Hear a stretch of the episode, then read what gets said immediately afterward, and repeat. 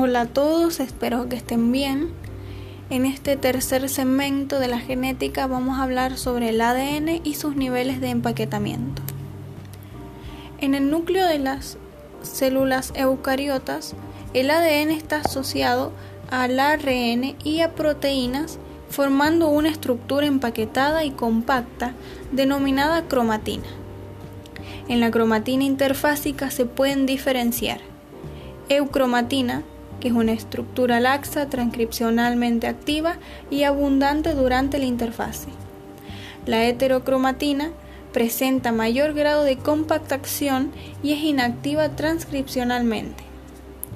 Cuando una célula eucariota se va a dividir por mitosis o meiosis, la cromatina se, se condensa en unos cuerpos llamados cromosomas. Los cromosomas, como la cromatina, están formados por ADN asociado a histonas. La cromatina puede condensarse debido a que presenta diferentes niveles estructurales.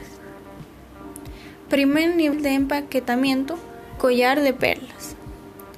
Estructuralmente esta fibra de cromatina está constituida por una sucesión de nucleosomas cada uno de estos está formado por un octámero de histonas y por una fibra de ADN de 200 pares de bases de longitud. El segundo nivel de empaquetamiento, solenoide. La fibra de cromatina se forma por el enrollamiento sobre sí misma de la fibra de cromatina, formando una estructura en forma de muelle.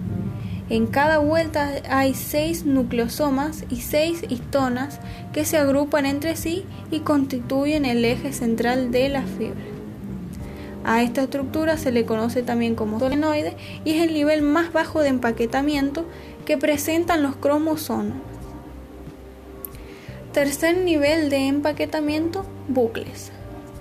Los bucles de cromatina constituyen regiones estables de transcripción donde algunas zonas se descondensan y permanecen activas durante la final de la interfase y el comienzo de la mitosis o de la meiosis, pero más tarde pueden volver a condensarse de nuevo, sus genes quedan inaccesibles y ya no se puede transcribir.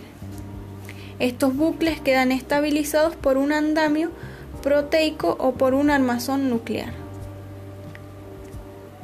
Niveles superiores de empaquetamiento, cromátidas. Los bucles a su vez se compactan y enrollan para formar sucesivamente rosetones de bucles, espirales de rosetones y por fin las cromátidas de cada cromosoma. La compactación y empaquetamiento de la cromatina alcanza su máximo grado durante la metafase. El cromosoma metafásico es visible en todos los tejidos y no tiene actividad metabólica.